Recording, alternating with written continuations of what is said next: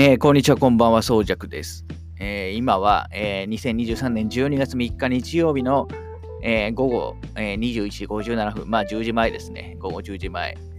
はい、えー個人的についに9連休最終日 となってしまったので、もうちょっとね、残り時間あとわずか、まあ、ただ単単なる普通の日曜の夜というね、えー感じではありますけど、はい、まあ、そのうちに一応、あのまあ、もう一本はね、えー撮っておこうと思っていますと。はい。えーで、今回お話しするのは、えーオープニングでもちょっと話をしましたけど、えー名を消した男、龍が如くセブンガイデンの、えーとお話をあのしたいと思います。はい。えーまあ、セブンガイデンっていう、これからは、名を消した男だとね、ちょっと言いづらいんで、えーまあ、セブンガイデンってこれから言っていくと思いますけど、あのまあ、リオのセブンガイデン名を消した男は、えー先月のね、2023年11月9日に、えーと発売された、えーゲームで、まああの PS4、PS5、Xbox シリーズ X XS、えー Steam で発売されてます。まあ、まだね、えっ、と、まあ、プレステで言うと、あの全世代機、まあ、プレステ4でも発売、あの、してるという感じです。まあ、とはいえ、だいぶやっぱり、同じプレステ4、まあ、僕プレス5はやってるんで、まあ、ちょっとあれですけど、あのーまあ、プレステ4世代だけでもリュガドクってね、山のようにね、出てますけど、まあ、その中でもやっぱりだいぶその、まあ、単純にグラフィックとかもね、えっ、と、綺麗になってきてますよね。はい。まあ、5も、あの次のね、8も、あの、同じように、えープラ、同じプラットフォーム出るんで、えーという感じです。まあ、なんで、リュウアと8がね、もう来年の1月に出る、もう、だから来月ですよね。来月末に、えー出るんですけど、まあ、その前の、えーまあ、桐生一馬の話をちょっと最後に描いておこうということで、えーリリースされる作品になりますと。はい。で、一応、まあ、あのーまあ、ここは、あの、あんまりね、その、なんていうんですか、あの、レビューとか、あのかんそういうのが聞きたい方はね、えー多分まあここよりもね、もっと短くまとまっているところとか いっぱいあると思いますから、わかりやすく話してるところとかいっぱいあると思いますから、あのそっちで聞いてもらうとして、えーまあここではですね、あのーまあこのセブンガイデンの、ね、ネタバレの話、もうかなり、あのまあこれ後半ですけどね、一応前半ネタバレなしの話もしますけど、あのーまあネタバレの話をかなりお、あの結構大きくしようと思ってますし、なんなら、まあ、今回セブンガイデンの話をするにあたって、まあ、1から、まあ、1っていうか、まあ、0もそうだな。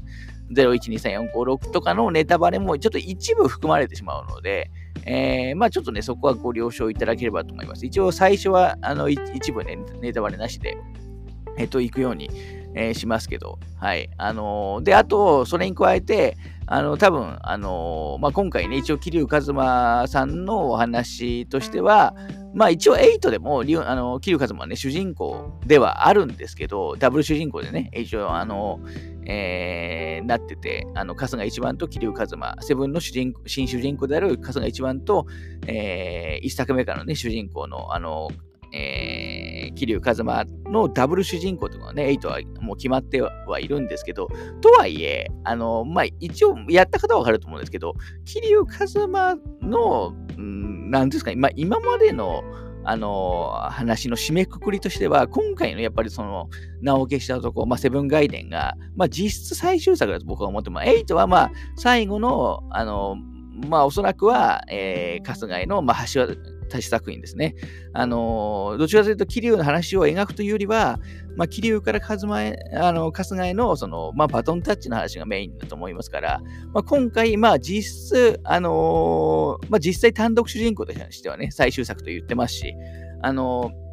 まあ、実質、桐生一馬の今までの、えー人生の、あのーなんですか、あの人、人、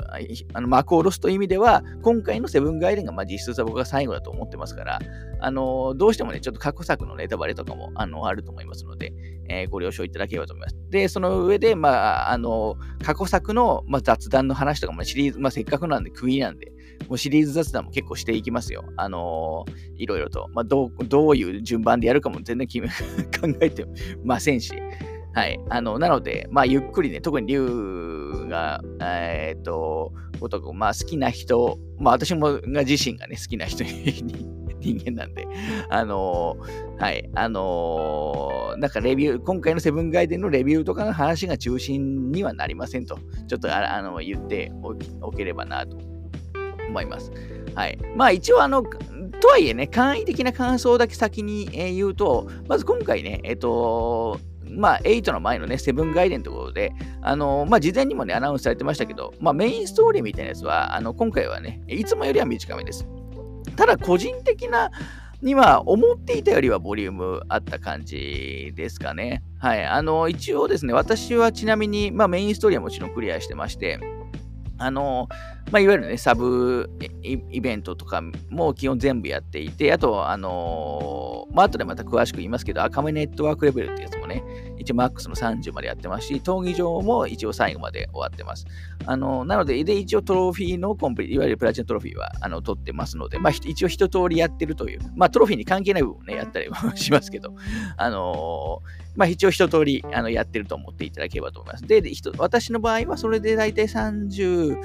時間ちょいぐらいのあの感じでした。まあ、十分すぎますね。はい。あの、多分メインストーリー中心に、まあ、ど、まあ、どのぐらいそうそうするのかわかんないですけど、中心に追えば、まあまあ15とから20ぐらいでは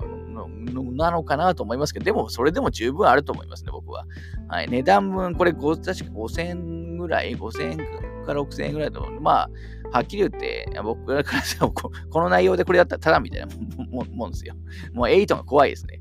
まあ、それこそね、その次にあったスーパーマリオ RPG なんかは、まあ、あの、まあ、もともとがスーパーファミコン版っていうのはありますけど、まあ、10時間ぐらいで終わってしまいます。し、まあ、作りもね、別に安安っぽいわけじゃないですけど、あの、いわゆるその、なんですか、あの、大型な係な作りじゃないですけど、まあ、それもそれで別に、あの、ボリュームが足りないと全然思わなかったですし、あの、僕は少なくともかなり満足しています。まあ、ぶっちゃけかなり満足してます。今回のセブンガイデについては先に言ってしまうと。まあ、満足の話先に言ってし先にもう今回は言ってしまうと、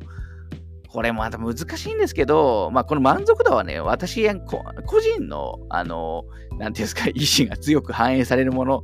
ということもあって、あのまあ、ほんと8ぐらいかなと思まあ、10段階で8ぐらいかなと、まあ、8でも相当いいんですけどね、と思ったんですけど、ちょっとですね、今回9にさせてください。あの、もういろいろとね、感慨深いものという、もうあったりもしますし、まあ、想像以上の、まあ、ボリューム、クオリティ、あと、新生流が男スタジオの、まあ、ある意味ね、完全新作としては、まあ、一作目、えー、ということもあって、あの、非常にいい作品だったので、まあ、とにかく僕は相当今回のね、セブンガイデン好きですし、あの、次のね、エイトにも、あの、非常にえー、期待しているという状態です。まあ、今年、あの、龍和と関連のポッドキャスト絡みの話だと、まあ、最近だと、えー、っと、年始ぐらいですかね、えー、っとあのゲーム映像化ヒストリアで龍和とのね、えー、と話、まあ、実写映像作品の話とかもしましたし、えー、何ヶ月か前に、えー、今年のね、2月とかですかに発売された、えっ、ー、と、龍河徳維新極みのね、まあ、要するに維新、まあ、もともとあった、えー、まあ、幕末を舞台にした龍河徳維新の、あのー、まあ、リメイクぽく見せた実は、実はリマスターっていうね、感じの、あの、話を、あの、数ヶ月前にしてますけど、まあ、維新極めの回、あの、まあ、聞いてもらえばわかると思うんですけど、あの、まあ、あんまりね、いい話はしてないですよね。その時、だからその維新極めは、まあ、本、あの、満足7ぐらいに多分してますし、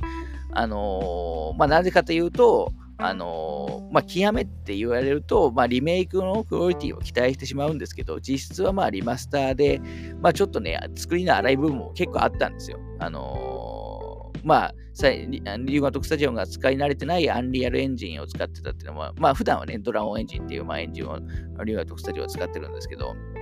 あの、使う、あの、アニアルエンジンってこともあったのか、まあちょっとね、全般的にあらが目立つ、えー、作品だったり、あとまあリメイククオリティじゃない、いわゆる極めクオリティじゃないなっていう、あのところもあって、まあもともとのね、ベースの維新は、もう当時やった時は結構好きだったんですけど、今回の極めはちょっと微妙だったんですよね。まあそれでちょっと不安もあったんですけど、はい。まあ、それをね、まあ、吹き飛ばす出来だった、今回、今回のね、外伝。まあ逆に言えば、この10年ぐらい、まあ、維新で大体9年前かな、えー、ぐらいの作品ですけど、この19年、10年で、まあ、リオとスタジオのゲームは、まあ、めちゃくちゃ良くなってる、あの進化、進化もしてますし、あの、細かい部分も含めてめちゃくちゃ良くなってるなっていうのが、まあ、逆に実感できるっていう感じですね。今回のセブンガイデンを、あの、やったことによって。はい。まあ、あの、そんな、えー、感じです。で、えっ、ー、と、今回はね、え、セブンは、あのー、いわゆる、えー、戦闘がね、え、コマンドバトルっていうところが話題になりましたけど、まあ、いわゆるドラクエ風、あの、ドラクエ風でもないんですけど、あの、まあ、ちょっとアクションっぽい要素も少しある、まあ、コマンドバトル。で、え、だったんですけど、で、8もね、そのコマンドバトル、あのーなんですけど、今回のセブンガイドに関しては、まあ、桐生一馬単独主人公ということで、えっ、と、アクションにね、えー、なってる感じです。まあ、いわゆるジャッジアイズとかもそうですけど、あのアクションになってる感じですね。ここは、あのー、なんかアクションがいいだったコマンドバトルにしろだって、まあ、未だに言ってる人いますけど、あの、これはもう制作サイトが何回も言ってますけど、あの、そのストーリー、そその時の作品に合わせたゲームシステムとシステムにするっていうふうに、もう何度もこれ言っていて、だからセブンは、あの、カスが一番の成長だけじゃなくて、まあ、仲間との絆を描くっていうところで、まあ、コマンドバトルが、まあ、いいだろうということで、あのー、やっていて、まあ、実際それが成功してますよね。あれ、やっぱりコマンド、あれがもしアクションだったら、あのー、仲間キャラクターの魅力、あんなに絶対出てないですし、あのー、と思いますし、まあ、今回の、今度の8もね、それこそパーティーメンバーさらに増えますから、あの、絶対僕はコマンドバトルというか、まあ、アクションじゃない方が僕はいいと思ってますね。はい。ただ、今回のセブン概念は、桐生一馬の、あの、一人の話。えー、個人の話ということで、あの、久しぶりにね、アクションになってるというあの感じです。で、実際アクションのあの出来もあの非常にいいですね。竜が毒シリーズの中でもアクション部分の出来としては、やっぱりジャッジアイズ、特に僕、ロフトジャッジメントで一気にそのアクションのレベルが、あの部分のね、レベルが僕は上がったと実感してるんですけど、今回のセブンガイでもすごく良かった、手触りもね、良かったと思います。昔の竜が毒の戦闘は僕はまあ正直作業的だと思ってましたけど、あのー、特にね、6、あのまあ6はドラゴンエンジンの最初だってこともあって、まあちょっとね、戦闘めちゃくちゃ単調だったんですよね。だからすごく僕は不満だったんですけど、まあそういう意味でね、セブンがコマンドバトルだったら僕は個人的に歓迎だったんですけど、今回その、まあいろいろね、ジャッジシリーズとかとのあの経験もあの踏まえた上で、えー、すごく今回のセブンガイデンは、あのアクション部分、戦闘のね、アクション部分も良くなってたんで、そこはね、えっ、ー、と、非常にいい部分だと思いました。はい。あのー、で、今他そうですね、えっ、ー、と、まあ、アクションの細かい説明とかもまあ、ネタバレない範囲の話で言うと、まあ、今回ね、いわゆる、えっと、まあ、リュウガトクシリーズって、いわゆるスタイル、あの、戦闘のね、バトルスタイルって、作品によってね、何種類かあったりもしますけど、まあ、ゼロなんてね、各、えー、キリウム、マジュアも3種類でしたっけありましたし、維新なんかだと4タイプあったりしますけど、まあ、今回は2タイプ、えー、ということで、えー、まあ、今今までのね、桐生ちゃんの、まあ、喧嘩スタイルを踏襲した、えー、王龍というね、まあ、喧嘩スタイルですね、喧嘩殺法、あのーえー、スタイルと、あと今回ね、桐生ちゃんがその、エージェントとしてね、えー、なんでまあ、活動してるっていう設定でもあるので、あのー、いろんなね、ガジェット、あのー、なんですか、まあ、ちょっと SF、まあ、スパイ映画とかで出てきそうな、まあ、ガジェットを使った戦闘ができるエージェントっていうね、えー、バトルスタイルがあって、あのー、まあ、結構違う、まあ、そんな違わないかな。えー、この2つをね、えー、使い分けて、あのー、やっていく感じです。まあ、ぶっけどっちも強いんで まあ、あの、使い分けるというよりは、まあ、僕は好きな方を、あの、どどんどんうまくあの適度に切り替えて、えー、使っていくのが、まあ、まあ、楽しいところかなと思いますね。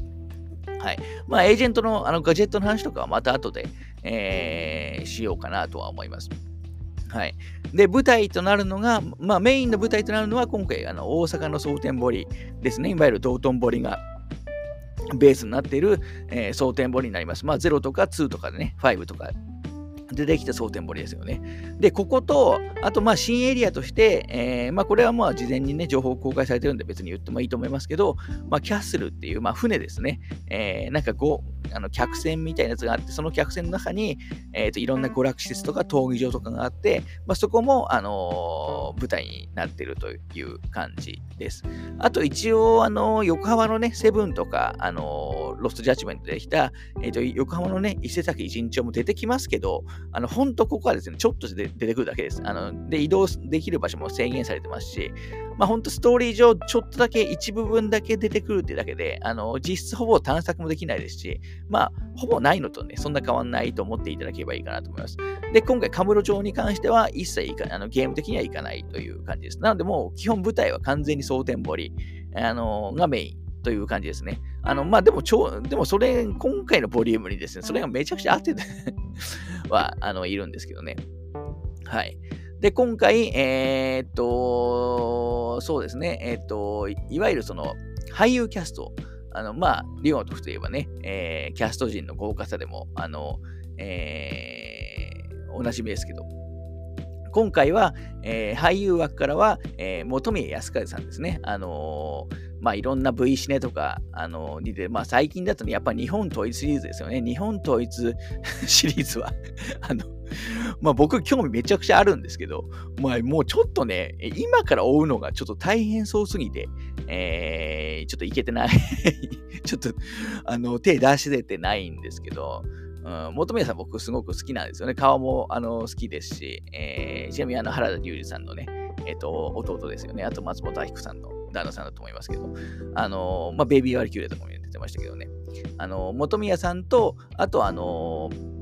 え、ー、と、山内義行さんね、えー、あの今回だと鶴野でしたっけ、役名は。えー、まあ、この2人、えーと、山口さんもあの、まあ、日本統一で、えーと、おなじみなので、まあ、要するに日本統一のメインキャラの2人がね、今回セブンガイにそのままあの出てくるっていうね、えー、なかなか、あのー、面白い試みだったんじゃないかなと思います。まあ、なん、ていうんですかね、最後の桐生ちゃんの最後のに、あのすごく、あの、マッチしてるというか、あの、ような感じが。まあ、この、あのキャラクターの話はね、えっ、と、ネタバレのところで結構深めに、えするつもりですけど。あとは、まあ、今回ね、えっ、と、結構人気出てるキャラクターとして、あのファーストサマーウィーコさんがね、えー、出てますね。あの、赤目役ということで。で、で今回、この赤目がゲーム的にはすごいキーになるキャラクターで、まあ、ストーリー、メインストーリーももちろん絡んできますけど、基本的に今回この赤目から、あの、いろんなミッション、あの、を受けて、そのミッションをこなしていくと、その赤目ポイントみたいなやつが溜まってきて、まあ、できることが増えたりすると、あのいう感じになってるますと。で、今回サブストーリーみたいなやつもあるんですけど、今回サブストーリーみたいなやつは赤目から依頼としてね、えっ、ー、と、受けるような感じなんですよね。あの、レベルとかが、あの、ネットワークレベルとかが上がってくると依頼が受けれるようになって、あの、まあ、それが実質ね、今回、今作のサブストーリーにあのなってるという感じで、まあ、今回のゲーム的なね、ハブ、ハブ的なあの人物をね、えー、ウイカさんのキャラ、あの赤目になってるという感じになってます。はい。あとはね、えっ、ー、と、何でしたっけ、3代目にした日本マリ役として、えー、キム・ジェウクさんがね、えー、出演されてます。多分、えっ、と、今回、キム・ジェウクさん、多分、声もあの本人だと思うんですよね。あの、日本語めちゃくちゃうまいんですよね、この人。あの、日本人より日本語は うまいんじゃないかってぐらい。あの、多分ゲームやられた方もね、わかると思いますけど、めちゃくちゃ流暢なんですよね。こんな流暢な人、そうそういないだろうっていう感じではありますけど。はい。まあ、俳優キャストとしてはそんな感じですかね。あとは、まあ、あのー、他にもね、新キャラクター、あのい、いたりするんですけど、まあ、そのあたりもね、話は、あの、ネタバレも込みで、また後ほど、あの、お話ししていこうかなと思いますね。はい。あと、そうですね。えっ、ー、と、ゲームシステム的な大きな部分っていうと、あと、今回、えっ、ー、と、ま、まあ、いわゆる、あの、まあ、リワトクといえばね、いわゆる、あの、何ですか、まあ、遊び場というか、あのえー、サブ的なね、えー、街遊び、あのー、があの結構大きな要素になってると思いますけど、今回、まあ大きな部分、そこの、あの今回サブの部分の大きな部分になってる部分として、え闘技場っていうやつがあるんですよね。まあ、闘技場いつも龍が徳ありますけど、まあいつもの龍が徳の闘技場って、まあ、あの結構すごくシンプルでストイックなあの感じで、まあ、あんまり面白いかって言われると ちょ、ちょっと怪しいかなと思うんですよね。まあ大体1対1で。あの戦ったりしまして。ただ今回の闘技場はですね、もうだいぶ本格的、まあ、いわゆる今回コンテンツとして結構すごく力入れて作られていて、あのー、特にね、まあ大きな部分でした、集団戦、最大10対10のあの集団乱闘戦ができるんですよ。これはですね、なかなか迫力がありますし、あの、まあ、仲間、あの、いろんなキャラクターをね、まあ、最大30人だったっけな、えー、まで確か仲間がね、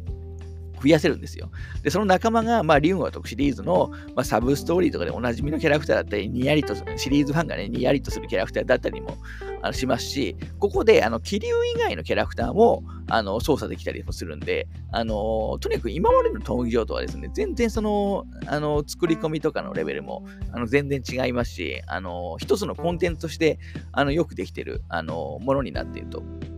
えー、と思っていただければいいいいかなと思います。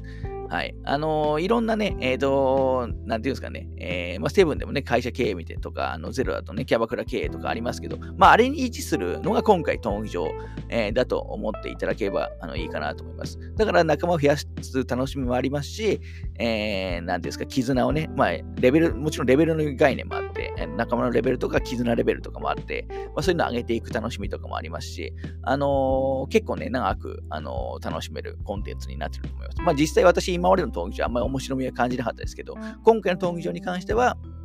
まあ面白かったかなと,、えー、と思いますね。あと、その、まあ、アドベンチャーパートとして大きな部分としては、やっぱキャバクラとかですかね。キャバクラ今回、あのー、今までと違って、キャバクラでもそもそも久しぶりなのかな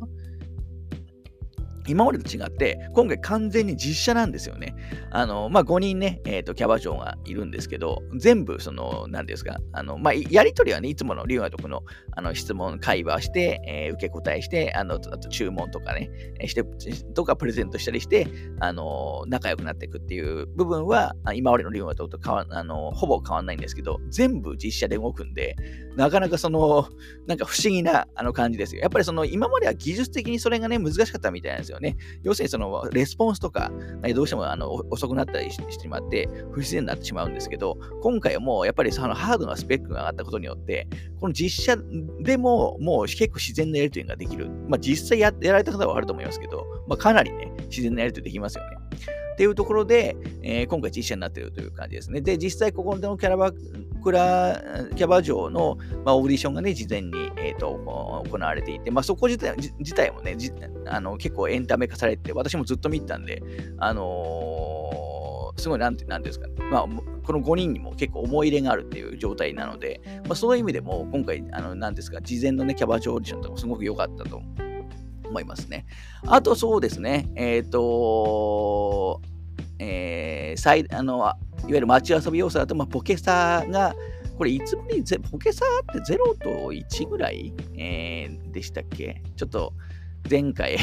いつか忘れました。まあ、結構自然にあるんで、あの忘れました。今回ポケサーがね、えー、とありますね。まあ、ポケサーはいつも、あのー、まあ、今日はちょ今回はそんなふあの詳しく説明しないですけども、結構本格的な、えー、まあ、ミニ四駆とはいいいう単語はね、ちょっと出せない、本当は出せないですけど、ミニ四駆的なポケサーで遊べるべるあのやつで、まあいろいろね、えーと、マシンのカスタマイズとかしてあの遊ぶっていうのが、あの今まで通りですね、これは。はい。あのでもこれもそもそも論としてこれよくできてるんで、この、あの、ハマる人はね、これ自体もハマると思いますね。はい。あとはまあ基本的にはいつものあの感じです。で、あとゲームセンターのゲームとしては、今回、えっ、ー、となんだ、あの、いつもの、あの、やつ、あの、いわゆるバーチャファイター2だっけ、バーチャだと。あの、とか、そういうのもあるんですけど、新作タイトルとしては、えっ、ー、と、ファイティングバイパーズ2ですね。あの、ナオミ基盤、ドリームキャストで発売、移植された、えーと、ファイティングバイパー2が初めてできますし、あとあの、今まで1回も移植されてないデイトナ USA2 が、えー、セガレーシングクラシック2というね、タイトルに名前を変えて、えー、収録されてます。まあちょっとやっぱりね、あの今のテレビでやると、あのいわゆるえっ、ー、と、HD 自体前のあの作品なんで、ちょっと画面が狭いのがね、残念なんで、やっぱりいずれなんかリマスター出してほしいなと、あの、改めて思ったりもしましたけど、はい。あの、とかも遊べるようになってる感じですね。あちょっと時間があれなんで、えー、もうちょい話して切りますけど。で、あの、あと、あの、ね、セガマーク3も、あの、これ、ロストジャ、ロストジャでしたっけ？マークス、まあ、マークス、マスターシステムですね。マスターシステムのゲームが、え、何タイトルがあったか ?20 タイトルぐらいですかね。ちょっとタイトル数忘れました。まあ、結構いっぱい遊べます。あの一部は最初からできますできますし、ソフト集めると、まあ、遊べるソフトが、まあ、増えてくるっていうね、えー、やつになってますね。あと、ダーツもね、もちろんまあ、ダーツはダーツライブ3かなが採用されてますし、まあ、カラオケもいついつも通りあったり、あとあれですね、今回、あのブティックっていう、まあ、着替えができるんですよね、桐生。まあ、今回の桐生はいつものね、いつもの服装じゃないんですよ。あの、なんせ名を隠して、あのひっそりと生きてるっていうとこもあって、あの、変装してるんですよね。まあ、で、それで、あの、その変装の服装を結構自分の自由にいろいろカスタマイズできるんですよ。まあ、服もそうですし、まあ、帽子とかアクセサリーとか、メガネとか靴とか、あのまあ、これもね、買ったりして増えて、あの数増えたりもするんですけど、結構ね、えっ、ー、と、デザインとか柄とかもあの種類あるんで、これだけで、これかなり重い僕はすごく、あの、いい要素だと思いましたね。まあ、橋とかにも欲しいですけど、まあ、キャラ数多いから さすがに、あの、無理でしょうね。はい。まあいろいろね、そういう新規の要素もありつつ、あの過去作であった、あのまあもちろんカジノとか、あのトバとかの、あのは当然ありますし、あの過去作のあの定番要素はもちろんあるという感じになってるという感じです。はい。えー、じゃあそろそろちょっと一回、えー、切ります。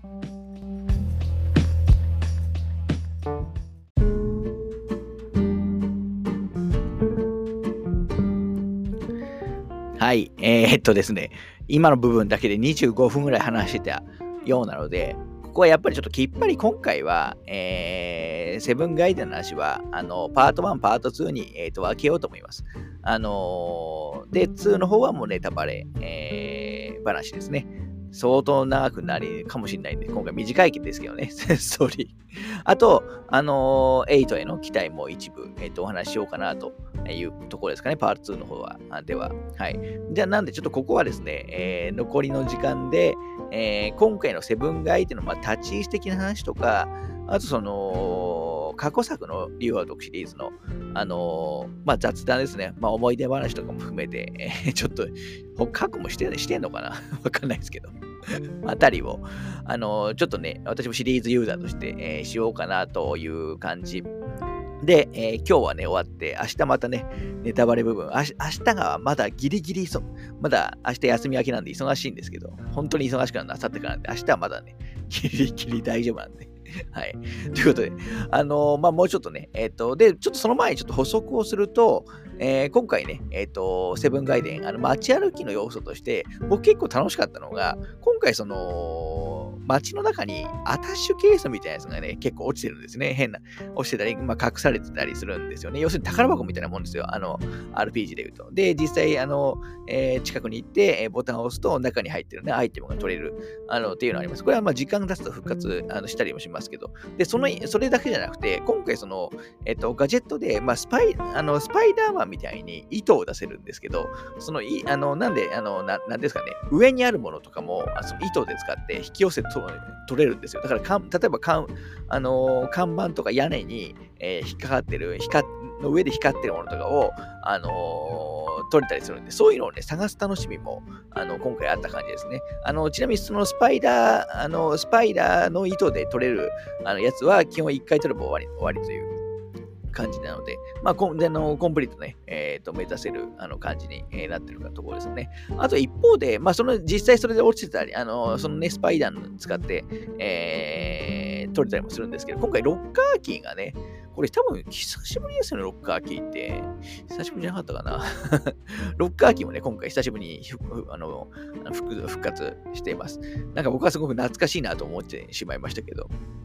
はい。あのー、あと、ななんですかね、まあ、細かい部分、例えば買い物、物を買うときの、あのー、利便性とか、あのー、もうすごくいい、過去作よりも良くなってますし、あと、すべてにおいて、レスポンスが、あの良くなっている感じですね。まあ、特に、まあ、プレステ5、まあ、今プレステ5だからなのかどうかは、プレステ4と比べたらでどうかわかんないですけど、あのー、まあ、戦闘とかも、あのー、今まで以上にスムーズに突入しますし、だからもう戦闘に入ったらそのままね、ダもうダッシュして入って、そのまま殴ったり、あのー、もできますし、まあ、とにかく、もうすべてにおいてスムーズです。はい。あので、ロード時間も、まあ、少なくとも PS5 だと、まあ、感じるところもほほんなかったですね。全くな感じなかったですね。要するになんか何何かを待つみたいな時間は、あの、ほぼないと思っていただいていいかなと思いますね。あの、確かね、プレステ4版はプレステ5へのあのアップグレードもあの対応してると思いますので、まあそういう意味だと、本当はね、プレステ4版買った方がお得なんですよね。だってプレステ4でもできるし、プレステ5でもできますからね。まあダウンロード版はお得もできるんですけど、パッケージ版は本当はプレステ4版買った方がね、両方できるからお得なんですよね。まあ僕はプレステ5のパッケージの方が好きだからね、パッケージ買うんですけど。はい。まあちょっとね、パッケージの話もすると、あの、まあもちろん私はパッケージ版、あのー、買ってます。まあちょっとね、今回あの価格がちょっと安いせいか、まあ店舗特典はね、そんなに豪華なところなかったっていう感じですけど、ただ今回パッケージが出てるのが、日本と多分アジア圏だけなんですよね。だからその欧州圏とか、あの米国とかは、の人たちは、とにかくもうパッケージ出してくれっていうね、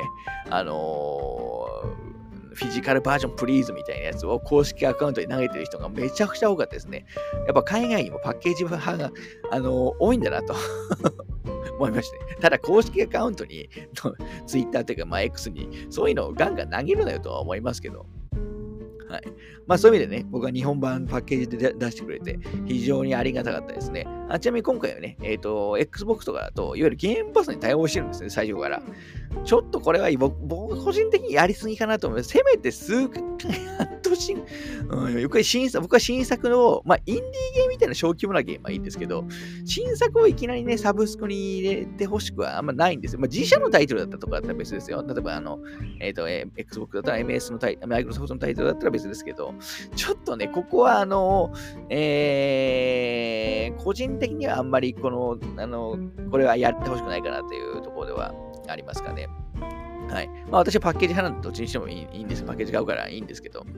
はい。あのー、で、非常に今回ね、売れ行きも好調みたいですね。スチーム版のあもう、あのー予算そうな、あの売れ行きっぽいですし、非常に好調ね、えー、の評価の人がすごく多いみたいで、あの評判も、あのまあ、私もね、さっき、あのこう、キューって言っちゃいましたけど、評判もいいみたいですね。はい。で、えっ、ー、と今回のね、セブンガイデン、あのー、やる方、まあ、いろんな人がいると思うんですよね。過去の龍が如くシリーズとの、まあ、接し方、いろんな方がいると思います。まあ、少ないとは思いますけど、今回のセブンガイデンが1本目の方とかもいるかもしれないし、まあ、例えばね、実況、最近実況とか見て、えっ、ー、と、入ってる人ですね。まあ、僕実況はあんまり龍がとかね、してほしくないんですけど、本当は。うん。あのーからとか見て、セブンガイデンが1本目って人も中にはいると思いますし、あのー、セブンから入って、まあ、セブンの、まあ、ある意味で裏側の話で、かつエイトのオープニングでもある、の的な話でもありますから、セブンから入って今回やる方も当然いらっしゃると思いますし、1作目からずっとやってきてるリアルタイムユーザー、まあ私もそうですけど、もいると思いますし、あとまあ全部じゃないけど、適度に やってる方とか、まあいろんな方がいると思うんですよ。でも結構セブンからの人とかも、あの僕は結構いるんじゃないかなというあの、気はしていて、まあ、そういう方にとって今回の作どうかというと、あのー、まあ、これ、あの、えっと、売ってるね、千賀さんも言ってますけど、あの別に今回が1本目でも、あの、全然問題ないです。あの、問題はないです。まあ、ないんですけど、あの、一方で、えっと、まあ、セブンの裏側っていうことで、まあ、まずね、セブンの、あの、ネタバレというか、もう多少入ってくるはするんですよね。まあ、まあ、でもこっちからやって、そんなにその、な、な、ななんていうんですか、セブン側のストーリーが、あのなまあ、はっきりするってわけでもないですけど、はい。まあ、あるね、重要な部分のネタバレとかはあったりは、あのしますし、あのー、あと何と言っても、今回、え、ー、と、やられた方はわかると思うんですけど、今回もとんでもなく過去作へのプレイヤーへのあのファンサー、まあ、ファンサービスっていう言葉だとちょっと安っぽくなっちゃうんですけど、あの過去作をずっとやってきたプレイヤーは、もうな、なんていうんですかね、もうグッとくる要素、ニヤリ要素、もうオンパレードです。あの、いや、これはもうどの作品、もう0、1、2、3、4、5、6、もうすべての作品、まあ、ナンバリ特にナンバリングですね。えー、ナンバリングやってきた方は、まあ、いずれかでもど、どのタイトルに関しても、あの、どこかでいろんな、あの 何ですか、まあ、サービス、これは、この、えー、シーンは、あのとと、あそこのオマージュだなとか、まあ、このキャラクターはね、あのキャラクターだな、みたいなとか、あのー、いっぱいそういうのがあります。なので、えー、過去作やっている方、まあ、特に僕はリアルタイムでやってる方だと思いますけど、は特に、あのいろいろ、あの感動する要素が、感動とか、まあ、グッとくる要素が、えー、多いと思います。まあ、私が満足度をつけつけてしまうその辺の、ね、感じもありますけど。まあ、とはいえですよ。とはいえ、一方方で、初見の人がやってもそ、そこにあんまり違和感がないように作られてるんですよね。だそこ辺のバランスも素晴らしいと思いました。あのー、なんですか、その、過去作の要素がそんなにその、ななんですか、押し付けがましくないんですよ。うん、あのただ知ってたりすると、もう多分めちゃくちゃ嬉しいポイントがいっぱいあるんですけど、知らなかったしなかったで、全然あの自然に流れてくるようなあの感じになってるんで、あのその辺の、ね、バランスも本当絶妙なあの感じです。まあ実際ね、メインキャラクターとかはね、あの基本、桐生一馬以外は、まあ、ほぼほぼ今回新顔、あのー、ですしね。はい。あの、なので、まあ、心配しなくてもいいですし、まあ、今からね、あの全部、過去作 全部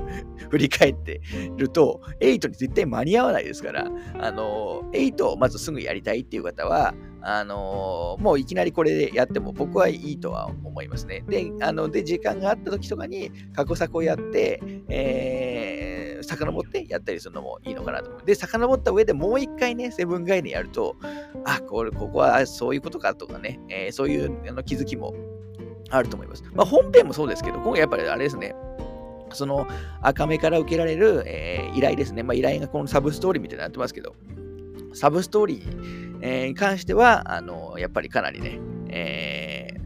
もうファンサービス多いですよ。正直なところ。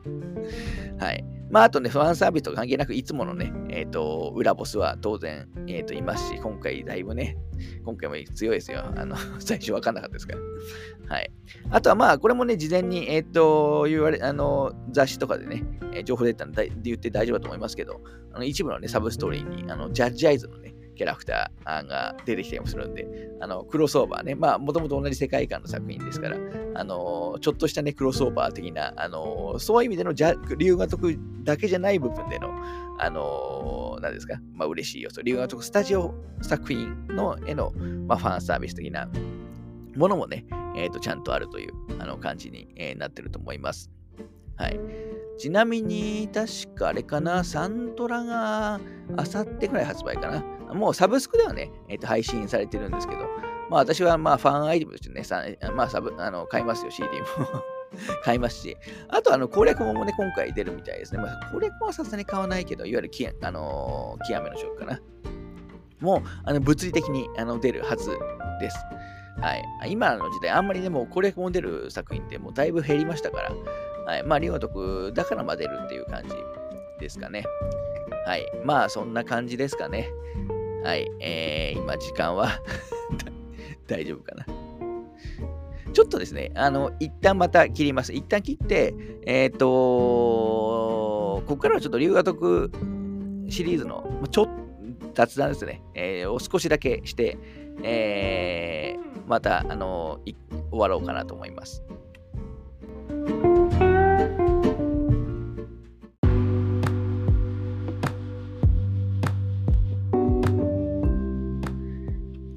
はい。では、あのー、ちょっとパート1として前半、セブンガイデンの話前半の、まあ、最後として、え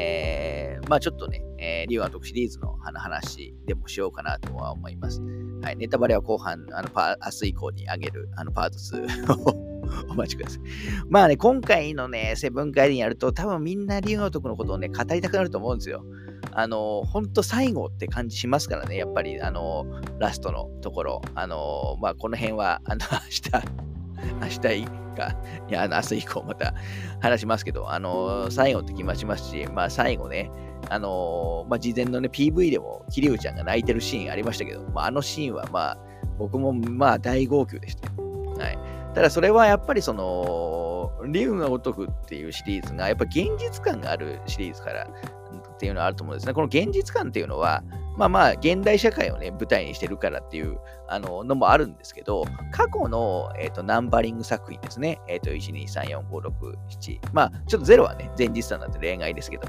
基本、龍のとこのナンバリング作品って、えーと、それが、そのゲームが発売されたタイミングが、えー、と舞台になってるんですよね。あの、まあ、今回もだから、あのーまあ、今回は一応セブンの裏側なんで、まあ、今から数年前ですけど、多分今度8、8に関して、8何年だったかな？多分8は2023か2024があの舞台のはずです。あの、セブンガイデンはセブンの裏側の話だから、ちょっと、あの、えー、前ですけどね。まあ、あの、エンディングちょっと先なのですけど、はい。なので、そういう意味でも、あの、やっぱりキャラクターの成長が、あの、をあの見守ってるんですよね。桐生ちゃんなんて今もう何歳なんですか？何歳だっけ？あのー、何歳でしたっけ？多分もう、えっ、ー、と、還暦近いですよね。うん、年68年が生まれということは、えっと、もうだから結構、あの、まあ、もうちょっとで60、まあ、あの、っていう、あの感じで、えー、すし、あの、まあ、メインキャラクターね、昔からいるメインキャラクター、まあ、真島とか、あのー、あの辺のキャラについては、だもうかなりの、あの、高齢 なんですよね。で、ね、実際8のね、プロモーションムービーでもさらにちょっと、まあ、老け込んでるというか、あの、ような、あの感じになってましたけど、まあ、そういう意味でもね、8は世代交代をおそらくあのしてするんじゃないかなと思ってますけど。で、その一方で、あの例えばね、はるか、あの1作目から出てる、えー、はるかなんか、沢村はるかなんかは、あのー、1作目の時点だと、あのな何歳でしたっけ ?10 歳ぐらい、えー、だったと思いますけど、今やね、えっと、今や20代後半ですもんね。はい。あのー、27歳なのかな？今、現在だと。なもう、だからもうめちゃくちゃその、なんていうんですかね。えー、なんかその歴史の積み重ねをあの実際のキャラクターで感じるシリーズってそんなないと思うんですよね。あのまあ、バイオハザードシリーズとかもあの基本的にその年があの、えーと、ナンバリングはね、えー、その年があの発売されたとあの年の近辺が舞台になってるはずなんで、実際キャラクター年食ってますけど、まあ、バイオに関してはそんなにそのキャラクタードラマはそんなに濃く描かれるわけじゃないんで、まあちょっとね、あれもあれでちょっと違うのかなっていうのはありますけど、まあそれもあってね、えっ、ー、と、やっぱりそのキャラクターへのね、えー、特に、まあ、数も作品数も多いですから、キャラクターへのね、思い入れみたいなやつがね、やっぱできてるんですよね。これほんとすごいですね。ちなみにその流れで言うと、あのー、なんだっけな、えっ、と、去年ぐらいでしたっけ？えっ、と、竜大全2っていうね、本が出てるんですよね。えっ、と、これはあのー、いわゆるキャラクター、竜がところに出てくる、まあ、012345677までですね。7までのキャラクターの、まあ、大辞典みたいなやつですよ。確か1600人ぐらいのキャラクターの、まあ、ちっちゃいキャラ、ほんとちっちゃいですけどね、のキャラクターの、まあ、データベースというか、あの、回数載ってる本で、これは本当竜がとく好き好きな人はもう絶対ももうマストなんだと思いますから、これはもうぜひ、あの、まだね、普通に買えると思いますから、あのあ結構厚めのやつで、あのー、なので、これは非常にいい本ですし、振り返ったり、このキャラ、どんなキャラだっけなみたいなのを振り返るのにもね、便利なんで非常におすすめです。まあ、流体前2、2っていうところは、まあ、1ももちろんあるんですけど、1はちょっとですね、もうプレミアついちゃったりしていますし、まあ、内容的にそんなにカバーしなくても まあいいかなっていうところなんで、あの、全然1位飛ばしていいんで、あの、2、2のね、キャラクター、あの、大前になってる、えっ、ー、と、この2はですね、絶対持っておいていただきたいなと,、えー、と思う本ですね。はい。ちょっとおすすめの本として、えっと、あげさせてもらいました。はい。まあ、そんな竜が如くなんですけど、あのー、1作目はね、えー、っと、これ、2005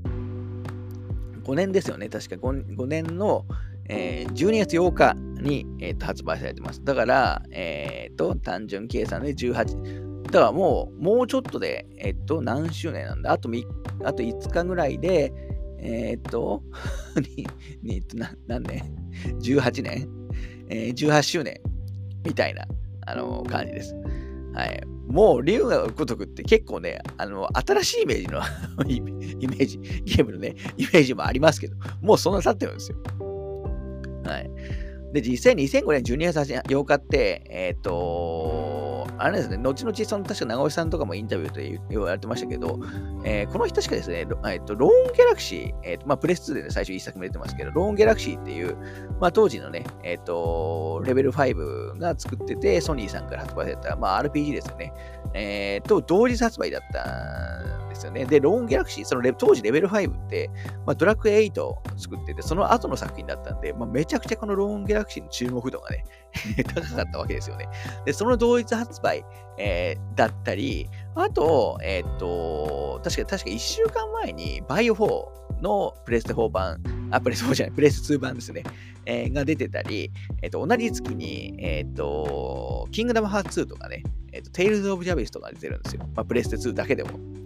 だから結構対策にまみれて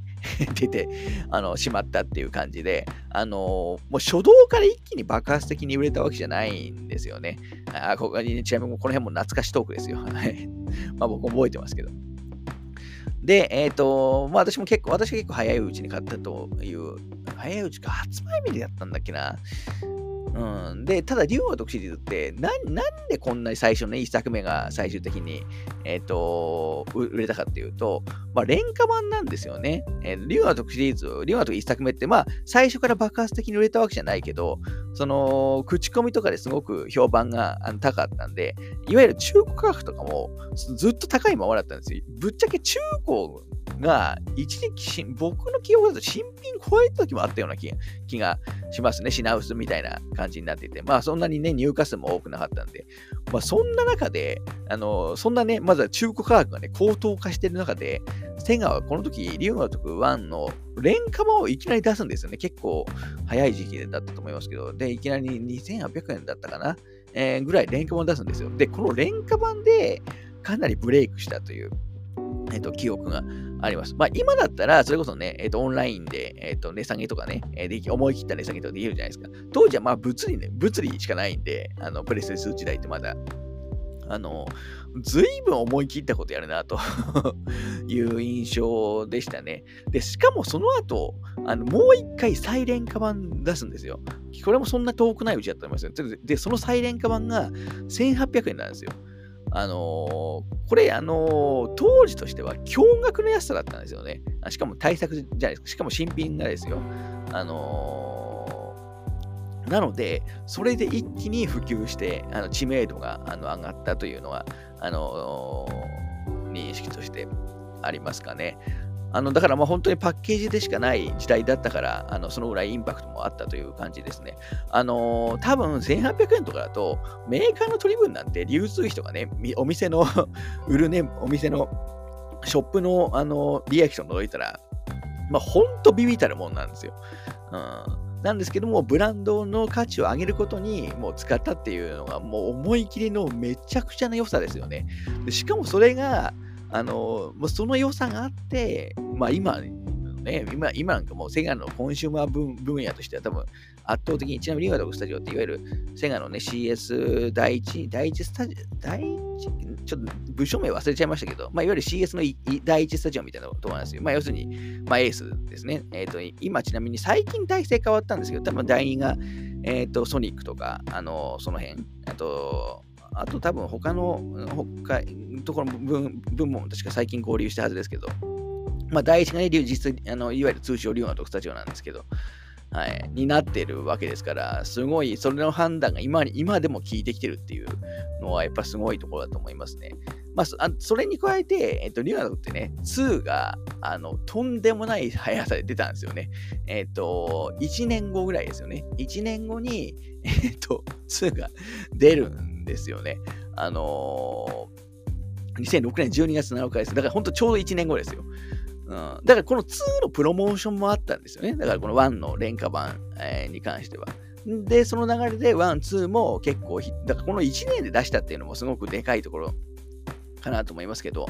あのー、まあ、この流れで結構もうね、もうプレス2の講義って、あんまりその新しいタイトルがあの売れる土壌がもう、もうちょっとね、厳しくなってる状態なんですよ。今でも、まあ、ゲーム業界ってもう昔の、あの、有名タイトルはもう昔がついてるやつが多いじゃないですか。もうプレス2の、えっ、ー、と、時代もそういうのがもう、やっぱ対策だと出しにくくなってきてる時代の中で、まあ、新しくね、リオナとかは成功してますから、まあ、これ本当素晴らしい、えー、ところだと思いますね。はい。で、その後、えー、ケンデュアとかだと、ケンザンが、えー、2008年か、あの、プレステ3ので出てちょすぐぐらいですよね、えー、にに出た感じで。で、これも結構びっくりしましたよね。あの、あなんていうんですかね、えー、結構すぐ出たのに、プレス3のせあの、まあ、マシンパワーそこそこ使ってたんで、あの、まあ、プレス3の作品の多分最初のそこそこ大きいタイトルって言えるんじゃないですかね。メタルギアソリッド4とかよりも早い、えー、はず。なので、この3ヶ月後かな、MGS は。えー、早い段階で、しかもまあ、ここから剣山からですよね。いわゆるその俳優の方の顔のキャプチャーとかが始まったのは。だからここも結構ターニングポイントの作品だと思いますけど。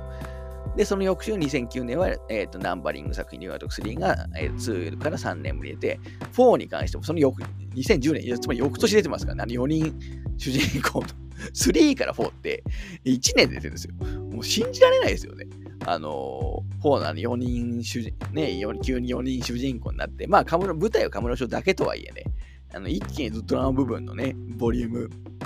アップしましたから、まあ僕4も好きですけど、はい。で、5は、えー、まあ5の前にあれから、あの、オブジェエンドが出るんですよね。えっ、ー、と、それも翌年2011年。だからもうこの時のリュウガオとクタチは、まあ今もすごいですけど、もうとにかくリリーススピードが尋常じゃないんですよね。だからリソースの使い方もうまいんでしょうけど、あの過去作の流用してる部分と新しく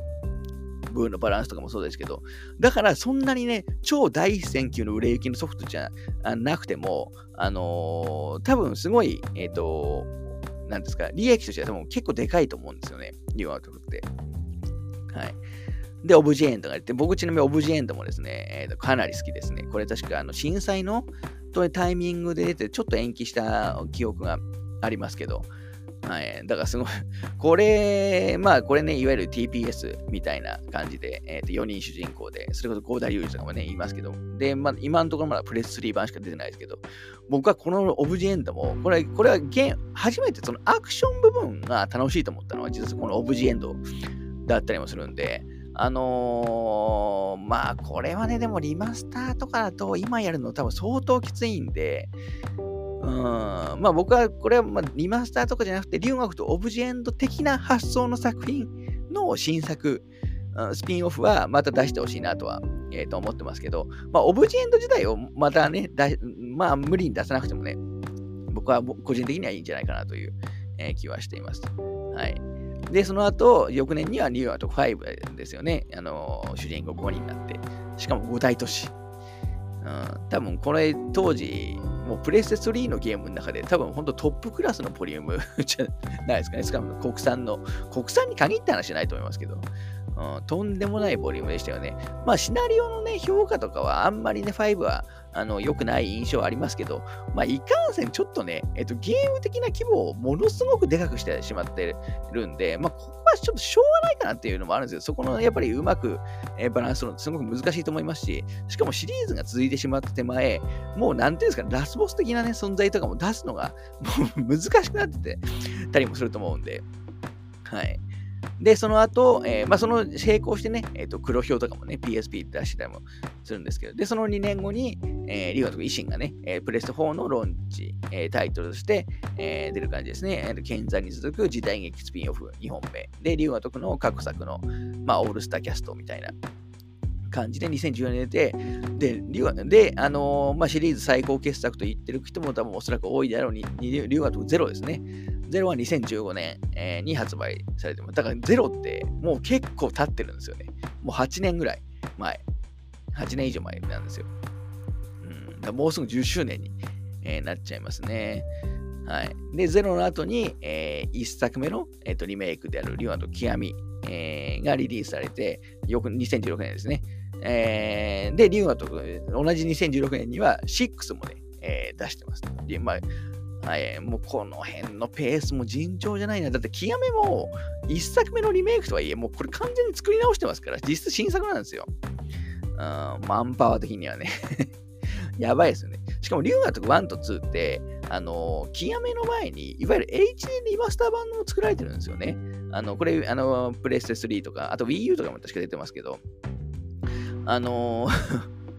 だから、ある意味ね、リマスター版を出してるのにもかかわらず、リメイクも出すっていうのはなかなか、あの、思い切ったことややったなって当時ね、思ったなの覚えてますね。で、リワドク6、2010、だから2016年なんですよ、リワで、2000、このリワドク6が、当時確かパッケージの裏にも書いてあったと思いますけど、キリウム、カズマ伝説最終章みたいなのが書いてあったんですよね。実際、えー、本当にキリウちゃんの、あのー、人生の締めくくりみたいな作品で、まあ、6のエンディングもね、6はいろいろ言われ、6もね、まあちょっと僕もあのゲーム的あ、特にアクション部分はいろいろ言いたいことあるんですけど、まあでも僕話はすごく好きですですね。はい。あとやっぱりドラゴンエンジン採用、初採用ということで、まあ、グラフィックがもう6で一気に、同じプレステ4でも、やっぱ一気に綺麗になったっていう感じの、えっと、印象ありますよね。だから、桐生ちゃんの単独主人公っていう意味では、実は今回のセブン概念って、7年ぶりなんですよ。そんなに空いてる、あの、記憶、あの、感じしないんですけど、実はそんだけ空いてるっていうね、結構びっくりですね。はい。あのなんかあんまりにも自然だったんで、そんな気はあんまりしなかったですけど。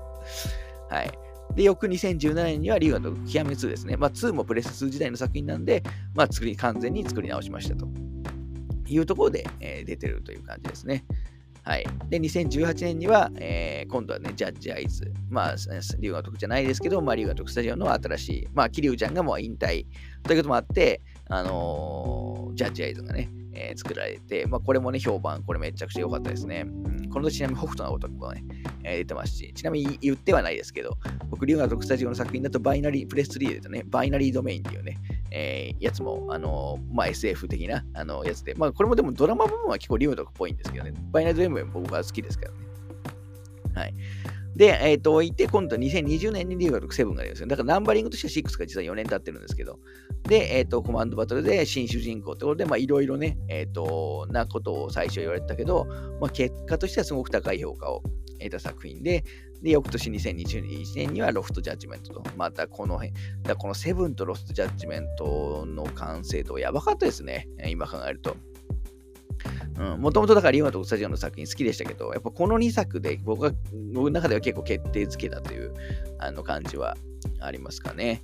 はい。で、2022年は特にないんですけど、今年は維新の極めがまず出て、えー、外伝があのつい先日出て、来年はね、1月についに8がリリースされますと。ナンバリングとしては7から4年、4年ぶり。まあ、最近はオリンピックみたいな 感じですね。ナンバリングの間っていう意味では。ただまあ、ちょっとね、また8の話はまた、あの、ネタバレの最後のとこでしようかなと思いますけど、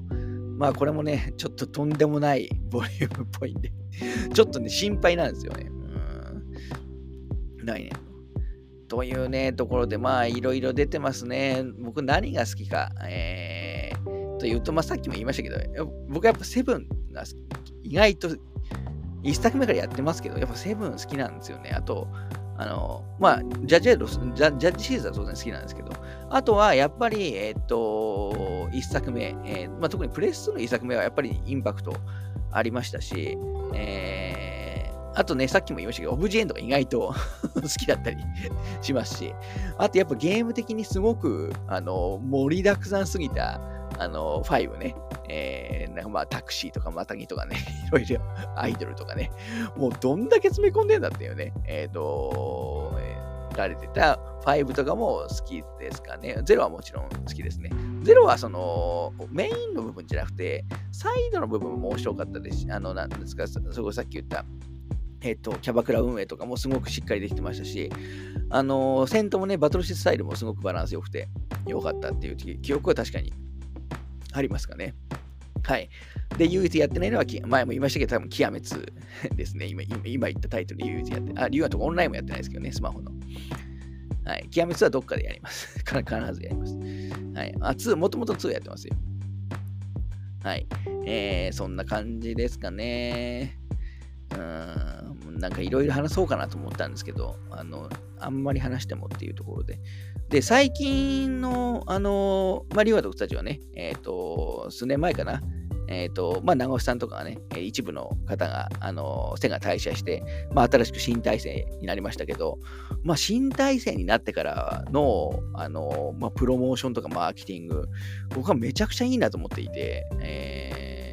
まあ、今もね、全国体験会やって、これも全国体験会もね、あうん、ちょ、ちょっと、もう本当あれ、お金かかるばっかりでね、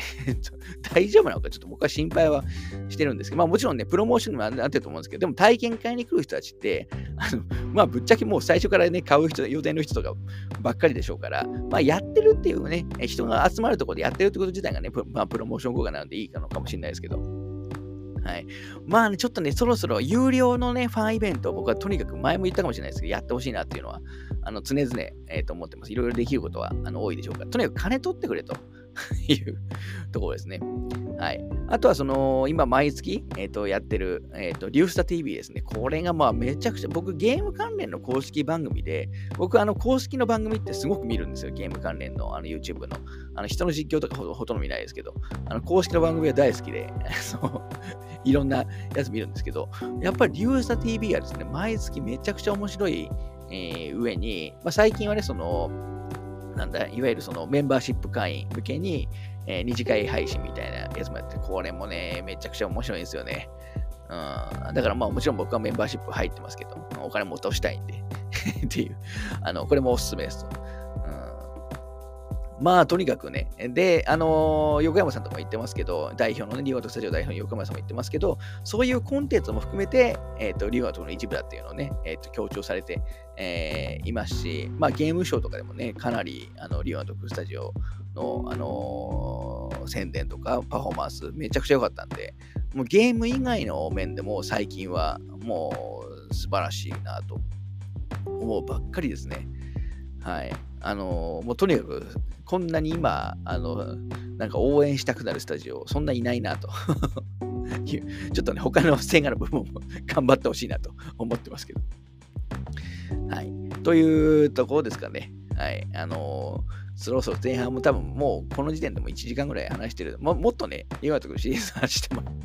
いいんですけど。うんあとあれかな、えっ、ー、と、ネタバレのところで、えー、いろいろね、過去作のあと紐付ける話とかもすると思うんで、まあ、またそこで、えー、しましょうかね、細かい話とかは。うん、長くなるかもな。はい。ということで、えっ、と、とりあえず前半の、あの、えー、なお消したところ、リオンとセブンガイデンの前半のね、話は、ここで終わりたいと思います。あの、後半は、えー、ちょっと明日か明後日かぐらいだと思いますので、えー、お待ちください。